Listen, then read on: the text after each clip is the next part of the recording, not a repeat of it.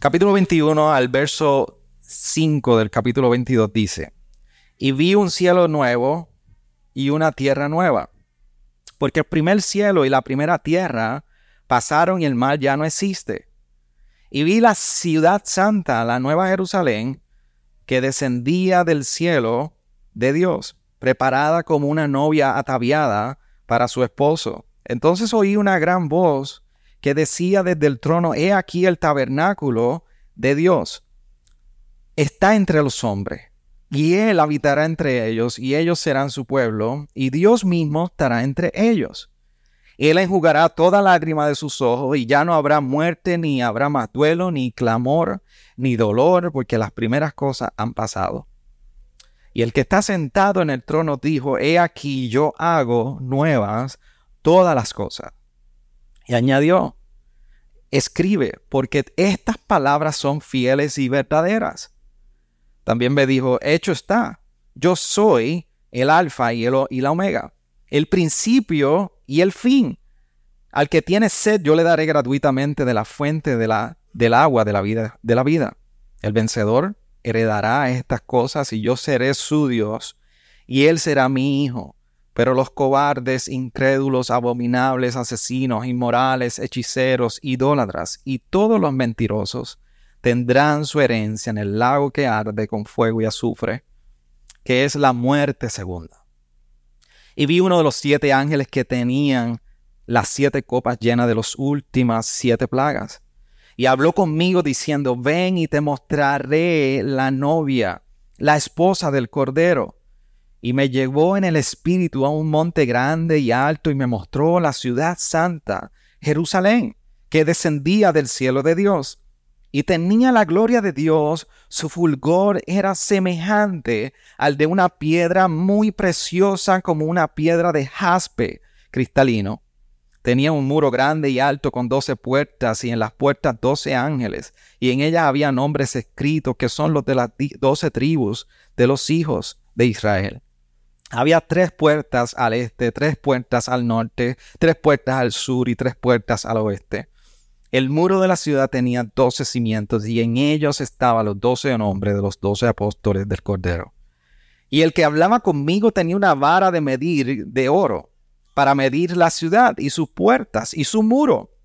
Y la ciudad estaba asentada, está asentada en forma de cuadro y su longitud es igual que su anchura y midió la ciudad con la vara doce mil estadios, y su longitud, anchura y altura son iguales. Y midió su muro ciento cuarenta y cuatro codos, según medida humana, que es también de, la, de ángel. El material del muro era jaspe, y la ciudad era de oro puro semejante al cristal puro. Los cimientos del muro de la ciudad estaban adornados con toda clase de piedras preciosas. El primer cimiento jaspe, el segundo zafiro, el tercero ágata, el cuarto esmeralda, el quinto sardónice, el sexto sardio, el séptimo crisólito, el octavo berilo, el noveno topacio, el décimo crisopraso, el undécimo jacinto y el dudécimo amatista. Las doce puertas eran doce perlas. Cada una de las puertas era de una sola perla y la calle de la ciudad era de oro puro como un cristal transparente. Y no vi en ella templo alguno, porque su templo es el Señor, el Dios Todopoderoso y el Cordero. Y la ciudad no tiene necesidad de sol ni de luna que la iluminen, porque la gloria de Dios la ilumina. Y el Cordero es su lumbrera. Y las naciones andarán a su luz, y los reyes de la tierra traerán a ella su gloria. Sus puertas nunca se cerrarán de día, pues allí no habrá noche, y traerán a ella la gloria y el honor de las naciones. Y jamás entrará en ella nada inmundo, ni el que practica abominación y mentira, sino solo aquellos cuyos nombres están escritos en el libro de la vida del Cordero y me mostró un río de agua de vida resplandeciente como cristal que salía del trono de Dios y del Cordero, en medio de la calle de la ciudad y a cada lado del río estaba el árbol de la vida que produce doce clases de fruto, dando su fruto cada mes, y las hojas del árbol eran para sanidad de las naciones. Y ya no habrá más maldición, y el trono de Dios y del Cordero estará allí, y sus siervos le servirán, y ellos verán su rostro, y sus nombres estarán en su frente. Y ya no habrá más noche y no tendrán necesidad de luz de lámpara ni de luz del sol, porque el Señor Dios los iluminará y reinarán por los siglos de los siglos. Amén. ¿Se puede tomar asiento? Esta agua es mía, ¿verdad? ¿No es de, de Víctor? Ok. Yo lo quiero mucho, pero no para tanto.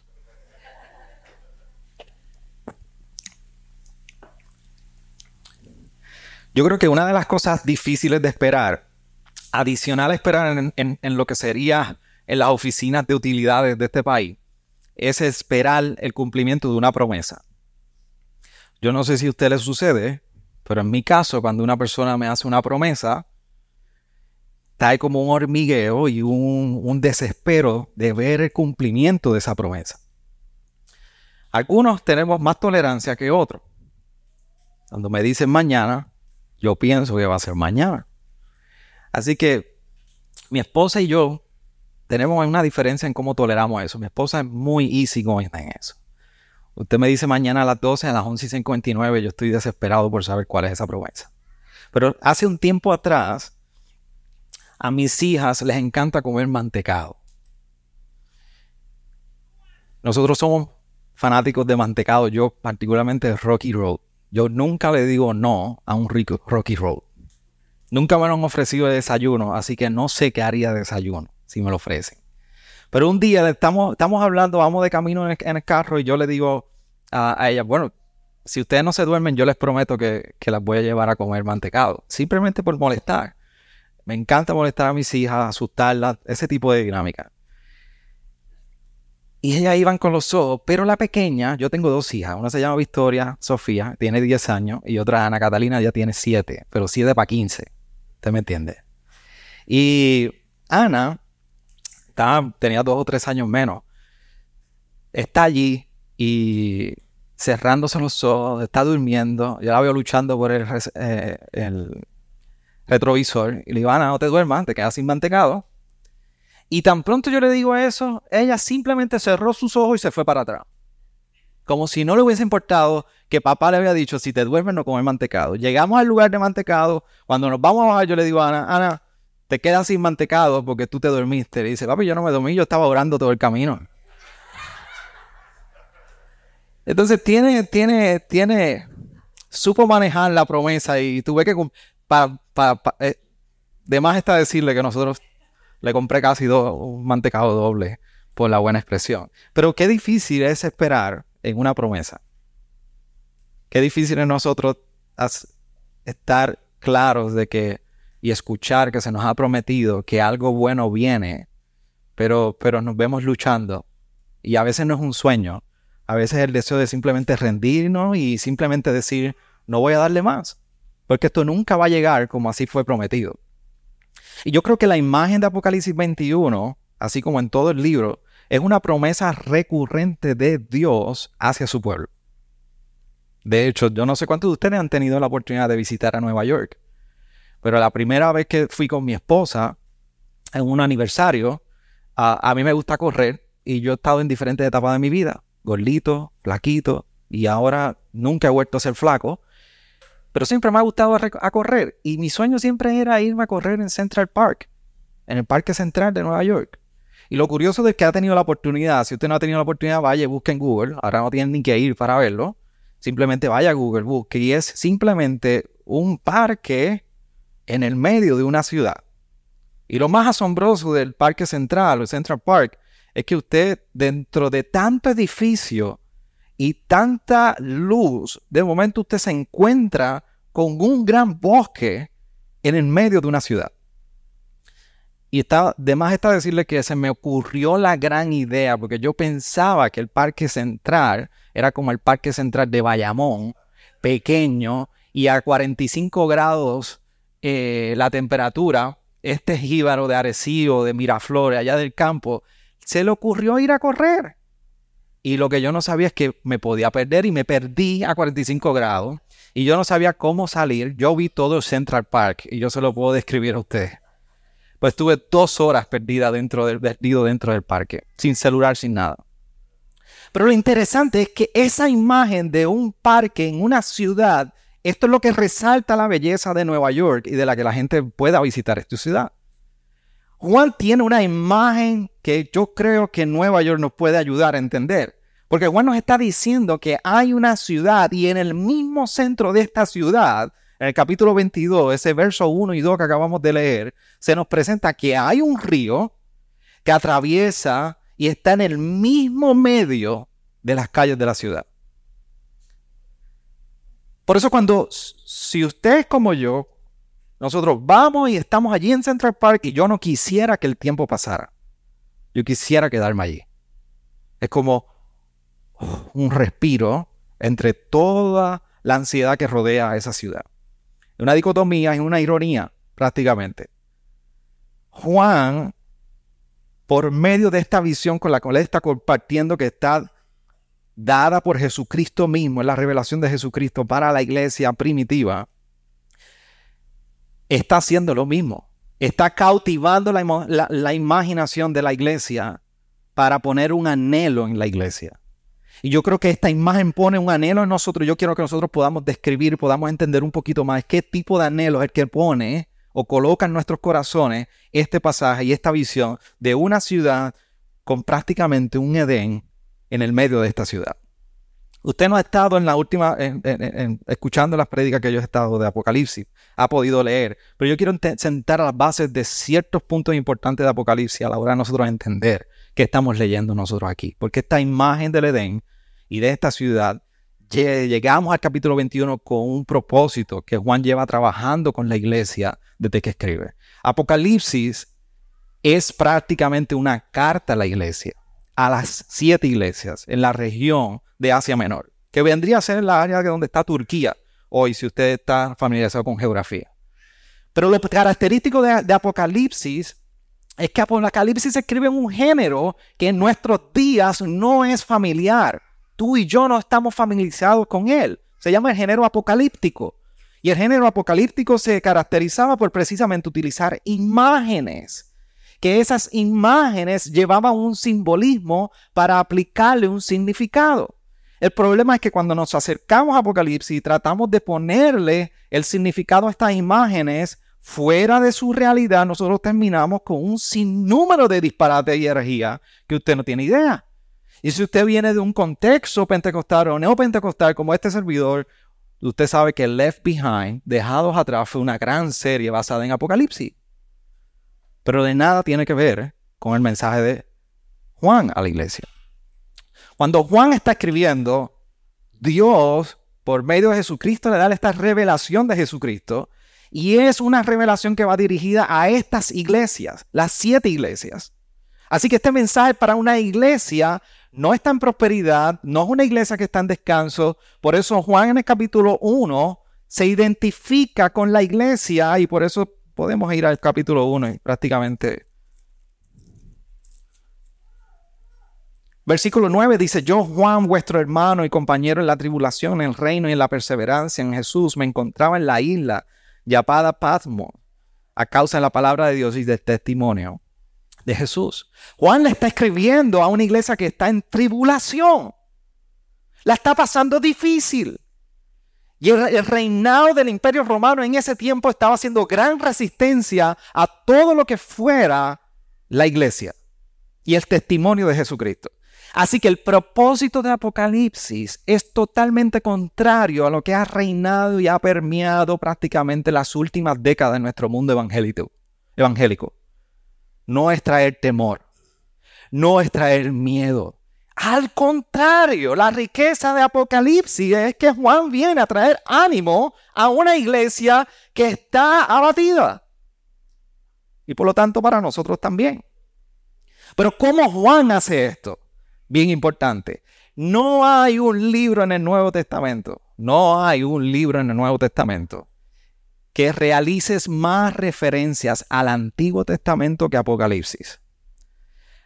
Juan escribe y en cada oración hay tres, cuatro referencias, imagen de aquí, imagen de allá.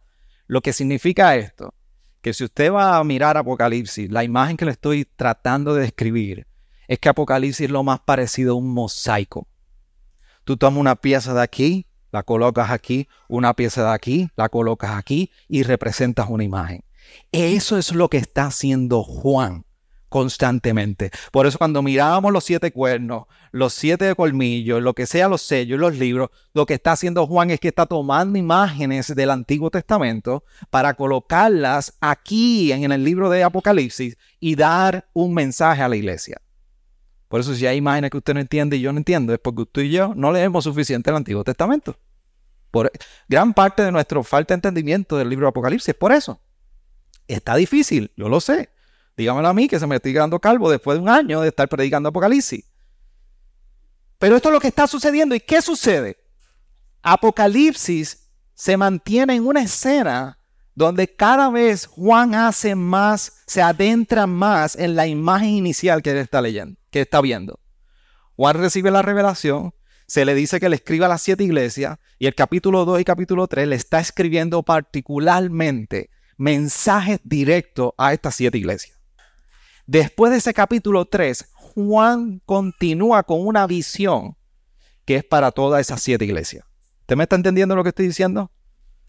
Es como si Dios quisiera escribir una carta para la iglesia bíblica Metro y de momento dice, se me ha dado esta revelación y comienza a escribirle directamente a siete hermanos de ustedes y luego continúa con una revelación para toda la iglesia. Eso es lo que está sucediendo aquí. Así que cuando está en el capítulo 2 y 3, que escribiendo las siete iglesias, capítulo 4 comienza a describir la, la visión que envuelve todo el resto de los capítulos hasta el capítulo 22. Así que el capítulo 21 y el capítulo 22 no está desconectado del capítulo 4.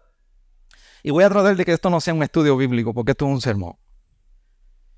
Pero del capítulo 4, lo que ve Juan es la visión de un trono y de uno que está sentado en el trono, donde hay bestias, 24 ancianos, cuatro seres vivientes, hay como un mar de frente, y ese es el capítulo 4. Luego haciendo un zoom, Juan mira en esa misma visión del trono la mano derecha con un libro. Y en ese libro hay unos sellos. ¿Qué está haciendo Juan? Dios le está revelando los juicios que han de venir en un futuro no muy lejano y lo está haciendo de tres maneras distintas.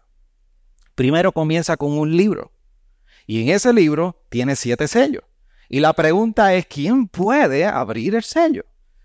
Y es precisamente la referencia a Isaías. Por eso Daniel 7, Ezequiel, Zacarías, Isaías, Salmos, son de los principales libros que Juan se apropia de imágenes para mandar un mensaje en Apocalipsis.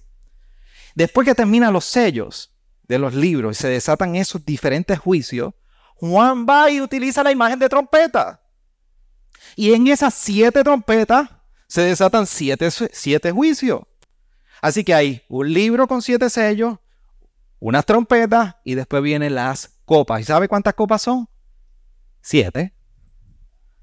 Siete, siete, siete. Y allí entonces las copas tienen siete juicios. Pero entre todos esos juicios, la iglesia tiene un clamor. ¿Hasta cuándo? ¿Hasta cuándo, Señor? Porque mientras Dios está prometiendo, yo vengo pronto, yo voy a traer juicio, yo voy a vindicar el sufrimiento de los santos, la iglesia se está preguntando, ¿hasta cuándo? ¿Hasta cuándo tiene que durar todo esto? Así que en las siete copas, nosotros estamos saliendo de esa parte final del capítulo 16, donde están las últimas copas y la séptima copa. Y el capítulo 17 en adelante comienza como un contraste. Y voy a utilizar la palabra aquí, y yo quiero que usted la pueda recibir en el contexto literario, que es un tipo de parodia Lo que tú y yo estamos asociando con parodia es mucho sarcasmo, porque lo que sucede en nuestra televisión es que las parodias son llenas de sarcasmo. Cuando digo parodia, es que hay un contraste en dos imágenes. Entonces, el anticristo lo vemos siendo una representación contraria al cordero. Pero de Apocalipsis 17 y 18, incluso 19, nosotros vemos una ciudad y esta ciudad se le llama como la gran ramera, que es Babilonia. Y en el capítulo 21 es que nosotros vemos el contraste de una ciudad distinta, que es la Nueva Jerusalén. Así que Juan en esta última parte se está enfocado en traer un contraste de lo que sería una ciudad a la que se le llama Babilonia y una ciudad que se le llama la Nueva Jerusalén.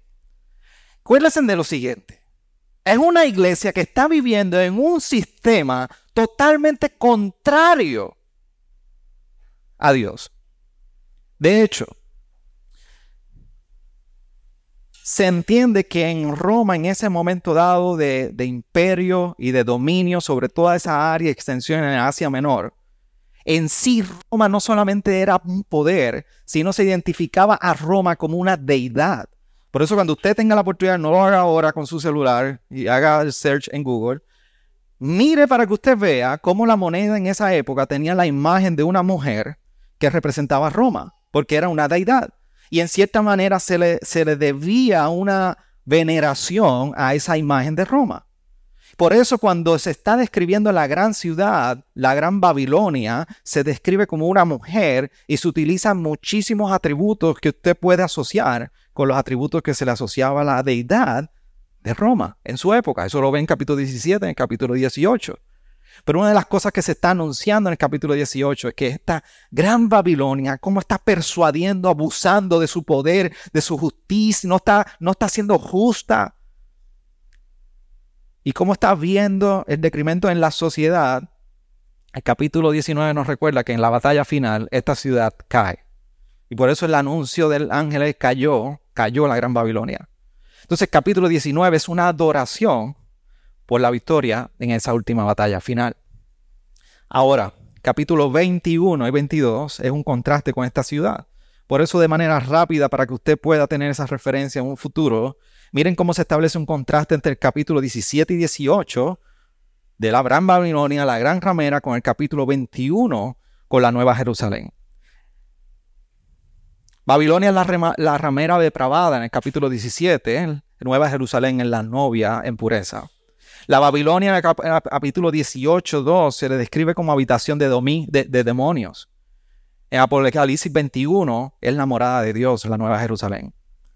En el capítulo 18, 16 se describe a la Gran Babilonia como una vestimenta seductora. En el capítulo 19, 8 se nos recuerda que la Nueva Jerusalén está vestida con obras de justicias. En la Gran Babilonia el esplendor proviene de la explotación a otros en el capítulo 18, 11. En la Nueva Jerusalén la gloria proviene de la presencia de Dios, versículo 11 y 21 del capítulo 21. En la Gran Babilonia el lamento, el lamento y la oscuridad es lo que permea, capítulo 18, verso 15. En la Nueva Jerusalén hay una celebración y hay luz. En Babilonia se domina y se corrompen las naciones, según el capítulo 17 y 18. En la Nueva Jerusalén se sana y se reconcilian las naciones, capítulo 22, verso 2. Habiendo dicho todo eso y haciendo un survey de Apocalipsis, en este pasaje nosotros vemos ese contraste con la intención que está haciendo Juan, de que es brindar la respuesta a la pregunta y a la promesa ¿Hasta cuándo? Dios ha estado comprometido a responder esta pregunta porque cuando en el capítulo 6 de Apocalipsis la iglesia, los santos se preguntan ¿hasta cuándo? Dios le dice, espera un poco más de tiempo. Así que Apocalipsis 21 viene a ser esa respuesta. ¿Pero por qué? Bueno, podemos estar muchísimo tiempo aquí en muchas imágenes que no me va a dar el tiempo de poder tocar. Pero yo quiero que usted recorra conmigo y no suelte su Biblia en varios asuntos. Se describe la Nueva Jerusalén. ¿Por qué es una respuesta a esta pregunta? Vamos a describir primero y a ver cuál es la descripción que se trae a la Nueva Jerusalén. Primero el verso 10 nos recuerda y dice que me llevó en el espíritu a un monte grande y alto y me mostró la ciudad santa, Jerusalén, que descendía del cielo de Dios. Así que es una ciudad que en este momento viene a estar purificada. Es la primera, una de las imágenes que se describe de esta nueva Jerusalén, una ciudad purificada.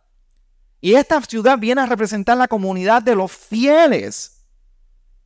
Por eso lo vamos a ver más adelante. El versículo 7 dice, el vencedor heredará estas cosas. Y esto viene recorriendo desde el capítulo 3. El vencedor.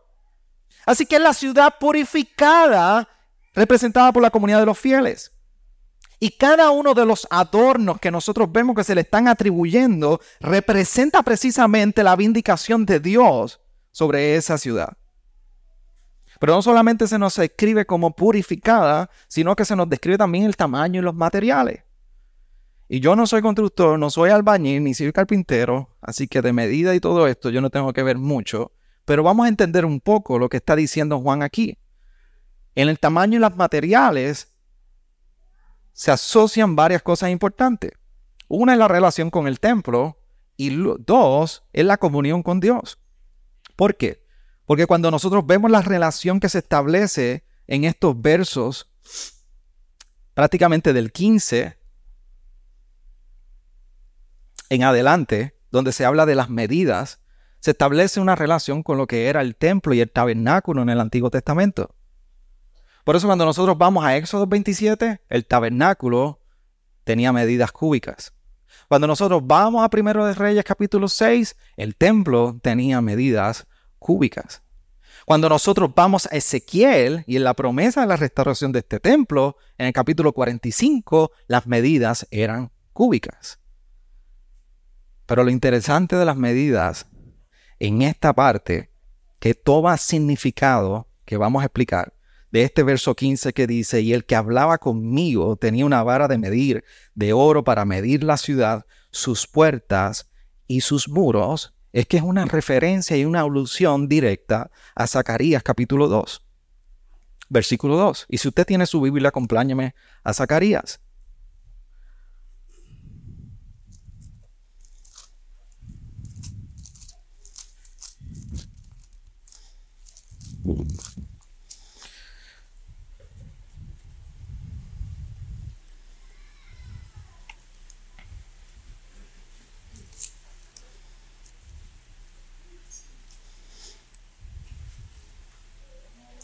Por eso dice aquí, y le dije, ¿a dónde vas? Y me respondió, a medir a Jerusalén para ver cuánta es su anchura y cuánta su longitud. Lo que está sucediendo aquí es que en esta promesa de restauración del templo, un ángel es enviado a medir a Jerusalén. Pero ¿por qué hay que medir a Jerusalén?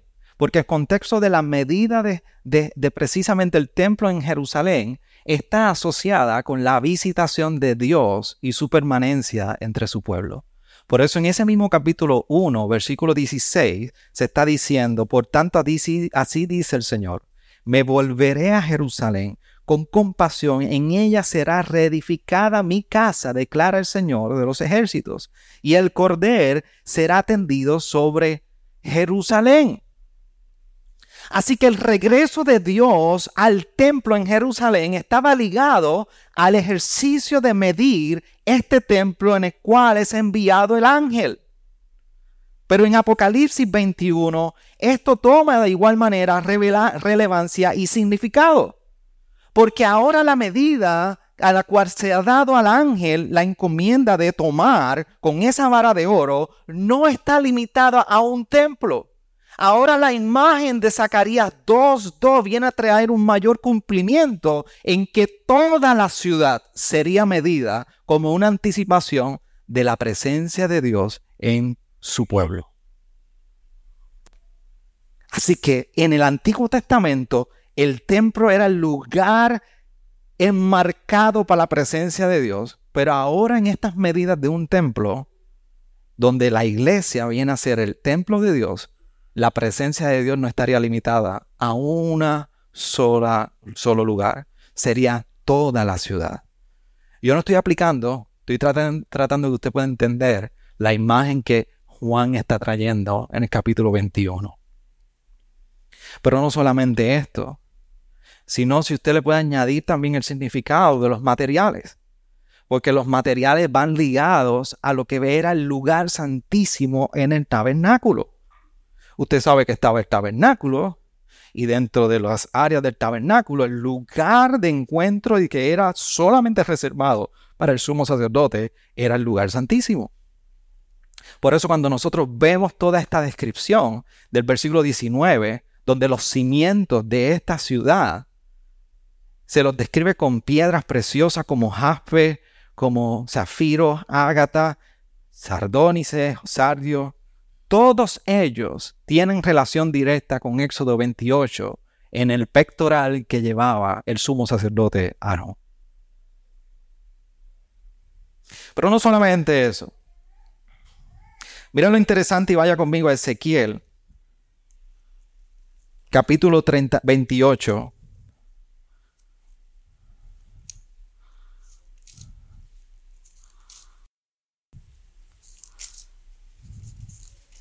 Y vamos a leer el versículo 13.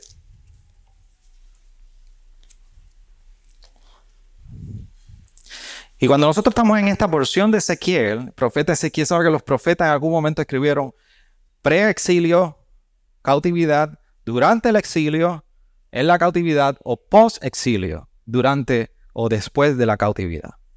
Entonces, siempre hubo la promesa del pueblo en el Antiguo Testamento, la promesa de que el, la restauración del templo iba ligada con el regreso del pueblo a Jerusalén. Entonces, en un momento dado que viene una palabra de juicio contra Tiro en este capítulo 28, y si usted no me sigue, se va a perder. Si no se perdió, se quedó en el templo y no va a llegar a la tierra prometida. Pero, quiero que usted pueda tener un destello de algunas imágenes. Se está trayendo una palabra de juicio contra Tiro. Y Ezequiel, Dios envía a Ezequiel y le está dando esta, esta, profecía de juicio contra él. Y lo interesante es que por eso algunas de sus Biblias, en el versículo 12, ah, dice elegía. Dice que Dios le dio una elegía a Ezequiel. A Ezequiel. Tengo un Ezequiel y un Ezequiel en mi iglesia, dos nenes. Y yo le digo a un Ezequiel y otro Ezequiel. Se pasan eh, eh, corrigiéndome los nombres de profeta que tienen. Una elegía es una poesía de lamento por algo que fue desafortunado, algo que fue lamentable. Así que cuando viene esa palabra lamentable en forma de poesía, contra Tiro, la imagen que se le atribuye a Tiro es la imagen de un Adán caído. Por eso dice ese verso 13, en el Edén estabas en el huerto de Dios, toda piedra preciosa era tu vestidura. Y miren las piedras que menciona. Lea ahí y dígame que no son las mismas de Apocalipsis el rubí, el topacio, el diamante, el berilo, el onis, el jaspe, el zafiro, el turquesa y la esmeralda y el oro, la hechura de sus engantes, engastes y de tus encajes estaba en ti el día que fuiste creado, fueron preparados. ¿Qué pasó? Mira cómo lo describe. El versículo 17, se enalteció tu corazón a causa de tu hermosura, corrompiste tu sabiduría a causa de tu esplendor, te arrojé en tierra. A Tiro se le está describiendo, le está diciendo, la imagen quebrantada por el cual viene el juicio sobre ti es la imagen del Adán caído a quien fue otorgado las primeras piedras preciosas. La hermosura del capítulo 21 por la cual Juan se apropia de esta imagen es que mientras en el primer Adán las piedras preciosas fueron otorgadas a él. Ahora por medio de este segundo Adán, que es Cristo el Cordero, que en el capítulo 5, capítulo 6, se levanta como inmolado, que viene de una batalla, que ha vencido sus enemigos, ahora esas piedras son atribuidas, ¿usted sabe a quién? A la iglesia. Porque la descripción que se está dando aquí es los cimientos de la ciudad santa Ahora lo que no pudo hacer el primer Adán en el cordero inmolado que venció y se presenta en la imagen de Apocalipsis, esas piedras fueron otorgadas a la ciudad santa. Por eso dice que se mostró la ciudad santa en Jerusalén que descendía del cielo. Por eso es la esposa de este cordero, que dice el versículo 2 que descendía del cielo preparada como una novia ataviada para su esposo. ¿Por qué es importante todas estas imágenes que yo acabo de describir de Zacarías y Ezequiel? Lo que está representando es que ahora Dios no ve una distancia en la relación con su iglesia a un lugar permanente y ha venido a restaurar y a redimir a su iglesia por medio del Cordero. Por eso nos lleva a la tercera descripción de la Nueva Jerusalén no solamente ha sido purificada, no solamente que las materiales y el tamaño están asociados con el lugar de habitar Dios entre ellos como templo, si ahora la misma ciudad será el templo, sino que viene a morar entre ellos. Es la presencia de Dios entre ellos. Así que Dios le ha dado toda esta imagen para ver el cumplimiento de una redención a la iglesia por el Cordero inmolado, en la cual ahora Dios en su persistencia en toda la historia bíblica ha dicho, vengo a morar entre ustedes. Así que es la consumación de ese propósito de Dios desde un inicio. Y esta, esta presencia de Dios se comienza a describir de una manera donde no solamente no hay distancia. Es que en el versículo 22 se nos dice que en ella es el templo del Señor Dios Todopoderoso y Cordero. El 23 no tiene necesidad de sol ni la luna de la ilumina porque la gloria de Dios la ilumina y el Cordero es su lumbrera. Ahora la luz, el Cordero vendría a traer la belleza a esta iglesia.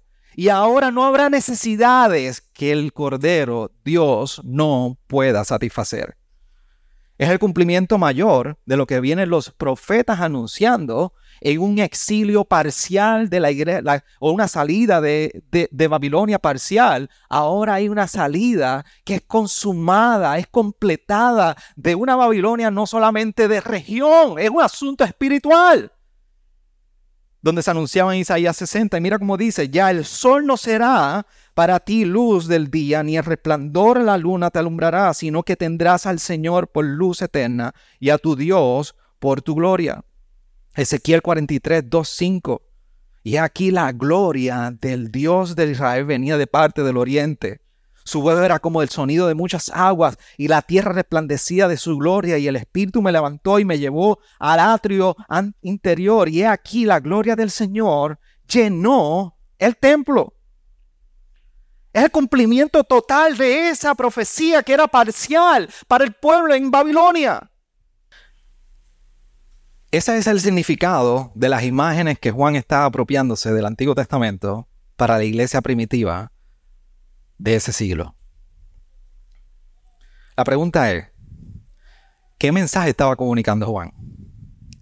Porque acabamos de describir lo que significan las imágenes, sus conexiones y muchas más, que no las he mencionado. ¿Qué mensaje estaba comunicando Juan? Yo lo resumí en tres principales. Primero la promesa de Dios. La promesa de Dios de que en ese verso 7 del capítulo 21, al que venciere, recorre todo el libro de Apocalipsis. Por eso en el capítulo 3,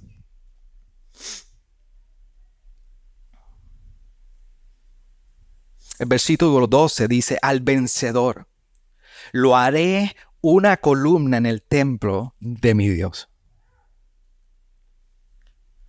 Y la alusión que hace eh, Juan es a Isaías 65, versículo 17, donde dice, pues he aquí yo creo cielos nuevos y una tierra nueva, y no serán recordadas las primeras cosas, ni vendrán a la memoria. Es ese cumplimiento parcial del regreso de Israel de Babilonia. Es la espera que han estado los, los santos, los fieles por tanto tiempo Al que venciere se le ha dado esta promesa.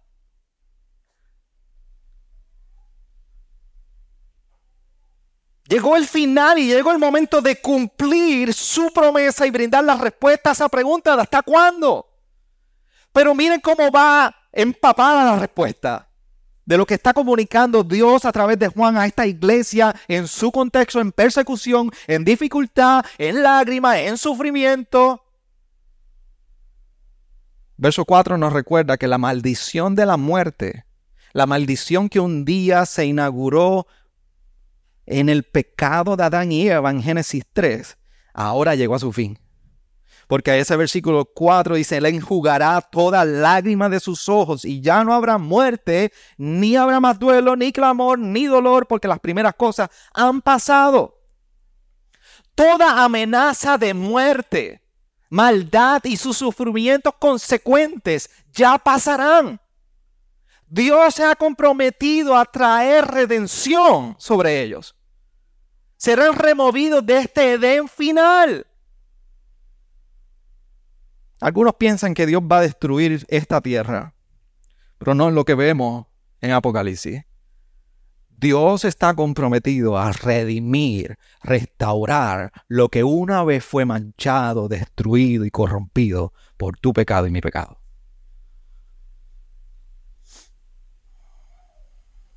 Pero no solamente hay una promesa al que venciere para esa iglesia primitiva. No solamente hay un recordatorio que las lágrimas dejarán de pasar. Y como yo le decía a la iglesia hace dos semanas predicando de Apocalipsis 17 o 19, no me recuerdo ahora.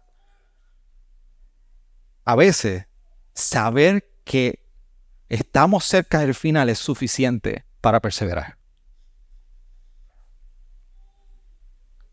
Pero por último, es que la iglesia debía ser recordada como morada de Dios. Por eso cuando nosotros vemos en, esa imagen de ese Edén que nos despliega muy más o más acentuadamente esos versos 1, 2 en adelante de Apocalipsis 22. Miren lo interesante. ¿Por qué este río, ese árbol de vida, no fue, puesto en una esquina? ¿Por qué no fue detrás de, otro edificio? ¿Por qué fue en el mismo centro de la calle de esta gran ciudad? Dios, Dios está recordándole ahora a su iglesia que ahora la comunión con Él es algo que sería central para ellos. Está en el mismo centro de esta ciudad.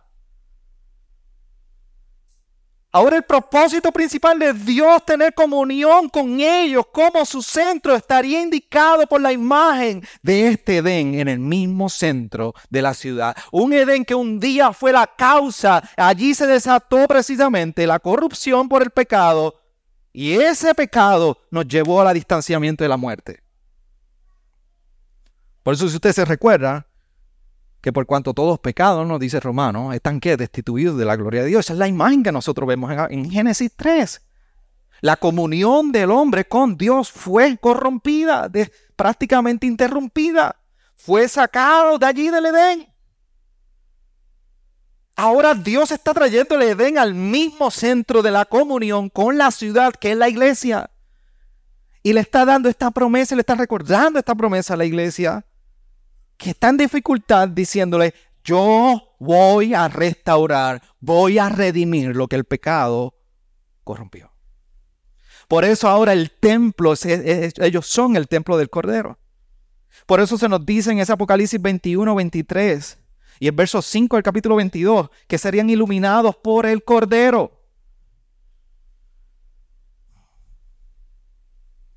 Y esta es la respuesta a la oración de bendición sacerdotal a Aarón en Números capítulo 16, que donde dice, el Señor haga resplandecer su rostro sobre ti y el Señor tenga misericordia. Aarón era el que precisamente intercedía y tenía esa responsabilidad de mediar esa intercesión entre el pueblo y Dios. Pero ahora no hay intercesor de por medio. Ahora Dios mismo estaría habitando en su pueblo y Él está recordando, esta es la respuesta a la oración desde un inicio que viene recorriendo toda la historia de redención. Pero la hermosura de esto también es que dice que verán su rostro. Mire cómo dice el versículo 22. Y ellos, en, el capítulo 22, verso 4, ellos verán su rostro y su nombre estará en sus frentes.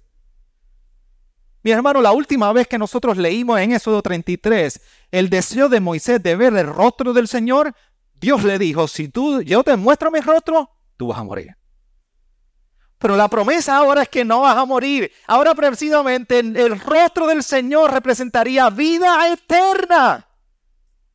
Ahora lo que un día era una connotación de muerte, ahora Dios está comprometido con recordarles, ustedes verán mi rostro, lo tendrán en mi frente y llevarán mi nombre sobre ella. Dígame si esto no es de ánimo para una iglesia que se pudiera haber estado cuestionando si valía la pena perseverar. Hay recompensa al que venciere. La maldición de las consecuencias de la muerte y su sufrimiento y todos sus asociados pasarán y yo estaré morando con ustedes siempre. Para nosotros, ¿qué significa?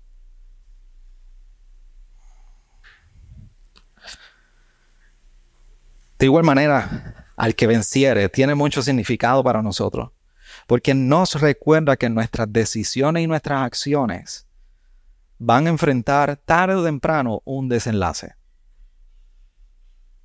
Por eso cuando se describe en ese verso 7 al vencedor como eh, eh, eh, heredero de todas estas promesas, en el verso 8 se trae un contraste y se dice, pero los cobardes, incrédulos, abominables, asesinos, inmorales, hechiceros, idólatras y todos los mentirosos tendrán su herencia en el lago que arde con fuego y azufre. Mira el versículo 27, de igual manera se repite nuevamente. Y jamás entrará para ella en esta ciudad nada inmundo ni el que practica abominación y mentira, sino aquellos cuyos nombres están escritos en el libro de la vida del Cordero. Y la descripción que se está trayendo en estos versos es de una fe vacía. Una fe que cuando fue puesta a prueba no halló sustancia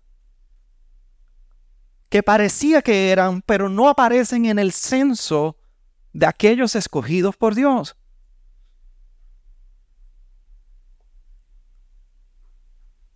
Parecía que algunos, cuando apretó la cosa, sucedió lo que siempre mi papá decía cuando pequeño, a huir, piquín. Pusieron pies en pólvora y su fe fue hallada vacía. Para nosotros, esto nos lleva a preguntar y a cuestionar cómo tu fe y mi fe está siendo puesta a prueba. Porque nos encanta hablar de la elección de Dios, cual yo creo. Nos encanta hablar de la soberanía de Dios sobre su salvación, lo cual yo creo. Y también nos encanta hablar de la responsabilidad humana dentro de todo esto, lo cual yo creo.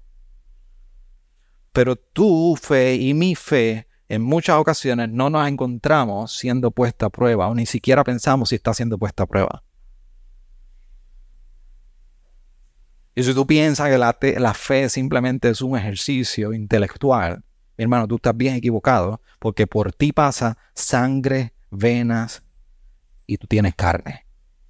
Y tu fe y mi fe es puesta a prueba.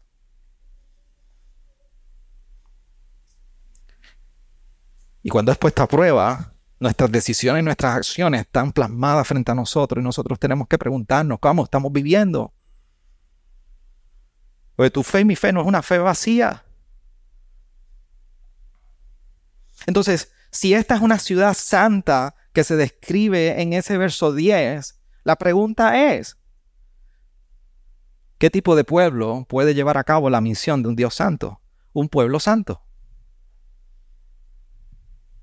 Y si un pueblo santo es el que habita en esta ciudad santa, y si un pueblo santo es el que precisamente es un reflejo de esta gloria de Dios santo, la imagen de la ciudad santa en nosotros debe movernos a preguntarnos cuán consistente estoy viviendo con el carácter de este Dios santo. ¿Usted me sigue, iglesia, con lo que estoy diciendo? Entonces tú y yo lucimos como si realmente estuviéramos viviendo en su presencia o delante de su presencia. Cuando tú miras tu vida en el espejo espiritual, tú puedes ver tu vida que luce tal como si vivieras en la presencia de Dios. Pero no solamente al que venciere tiene una implicación para nosotros, sino segundo, que la maldición de que la muerte pasará, saber que pasará esta maldición de la muerte en nosotros pone una esperanza de la cual tú y yo podemos aferrarnos.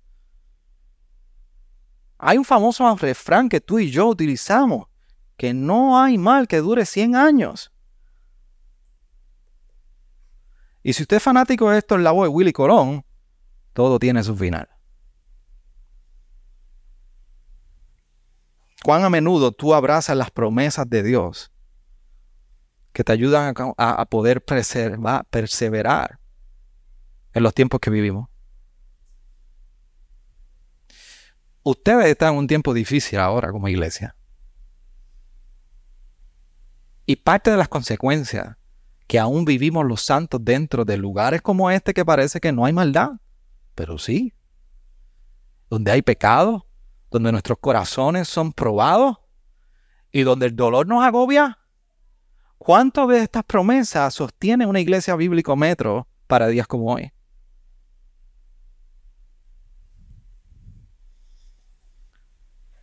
Porque saber que las consecuencias de nuestro estado de este lado del sol trae lágrimas que bajan por nuestros ojos. Saber que un día eso va a ser removido por siempre trae ánimo a perseverar en el día difícil. Tercero, no solamente al que venciere, no solamente saber que la maldición de la muerte pasará, sino para nosotros también saber que la iglesia es morada de Dios, nos recuerda que tenemos una misión. Y en esa misión de Dios, pudiera la iglesia bíblico metro llegar al momento y preguntarse y poder decir, a ese mundo que está allá afuera de esas paredes, que falta de esperanza y pudieran ustedes decirle, si tú deseas ver la diferencia que hace la redención y la sanidad de un Dios que viene a restaurar todas las cosas, mira mi comunidad de fe. Mira Iglesia Bíblica Metro. ¿Pudieran ustedes decir eso? Mira el pueblo del Cordero que se reúne semana tras semana allí, en Carolina. Pero también esto significa que si la iglesia es el templo, la morada de Dios, no solamente nos recuerda la misión que tú y yo tenemos, sino que encarnamos precisamente la nueva creación. En ahora aquí todavía no. Yo creo que ustedes conocen eso muy bien. Pero en esta hora y todavía no, Tú y yo somos llamados a encarnar con anticipo, como un aperitivo de lo que va a suceder un día por los siglos de los siglos. Y es encarnar la nueva creación. Encarnamos precisamente un adelanto de lo que ha de venir. Por eso 2 Corintios 5, 17 nos recuerda que de modo si alguno está en Cristo, nueva criatura es. ¿Qué fue lo que pasó? Las cosas viejas y aquí son hechas nuevas. Este ha sido el patrón de Dios en nuestra vida. Entonces, mi amada iglesia en el Señor, el llamado de Apocalipsis 21 al 22.5 es que tú y yo recordemos que el cielo ha venido a la tierra porque su iglesia es la morada de Dios. Eugene Peterson escribiendo sobre esto en este momento histórico, en el ahora, hasta que todavía no se ha consumado, él escribe, muchas personas quieren ir al cielo de la misma manera que quieren ir a la Florida. Piensan que el clima mejorará y la gente será decente. Pero el cielo bíblico no es un ambiente agradable y alejado del estrés de la vida urbana. Es la invasión de la ciudad por la ciudad en mayúscula. Entramos al cielo no escapando de lo que no nos gusta, sino por la santificación del lugar en el que Dios nos ha puesto. La, la, nueva Jerusalén y la ciudad ataviada del Señor contrasta grandemente donde tú y yo vivimos actualmente. Donde tú y yo vivimos, nosotros tenemos río, pero ahora en estos tiempos nadie nos garantiza que podamos salir vivos con tantos caimanes. Vega Baja somos prácticamente el epicentro. Tenemos calles, pero nadie nos garantiza la paz. Y ustedes son de Carolina, y bien lo que lo saben. Y lejos de ser un lugar de sanidad, tú y yo seguimos sufriendo las consecuencias. Pero sin embargo, cada domingo, cada semana, comunidades que cantan, que adoran, que escuchan, que leen la palabra, representan los seguidores del Cordero. Representan precisamente la sanidad, la redención y la justificación, el perdón y la gracia que hemos nosotros heredado en el Cordero. Y mientras tú y yo vivimos en este lado, en esta ciudad, aguardando la promesa que ha de venir, mientras tú y yo como la iglesia que a Juan le escribe luchamos con los retos de vivir en santidad en este tiempo, Juan nos muestra lo que nos aguarda y lo que nos espera como una ciudad eterna de esperanza. Mientras a la misma vez el Cordero nos promete en ese verso 7 del capítulo 22 de Apocalipsis, He aquí, yo vengo pronto. Por eso es la pregunta que yo les dejo en esta tarde ya. Es precisamente el título del próximo sermón mío de la semana que viene. ¿Estamos dispuestos a vivir lo que tú y yo anhelamos? ¿Estás tú dispuesto a vivir actualmente, ahora, lo que tú tanto anhelas? Esta mañana en devocional personal leía de C. John Miller que decía, cuando un corazón ve el reino del rey, nada realmente importa, sino la gloria del rey. Yo espero que esa sea la motivación, iglesia, y el anhelo por nosotros vivir en este tiempo con lo que Dios nos ha reservado y ha prometido a pesar de lo duro de esta vida. Tenga tu rostro ahí y ayúdame a orar.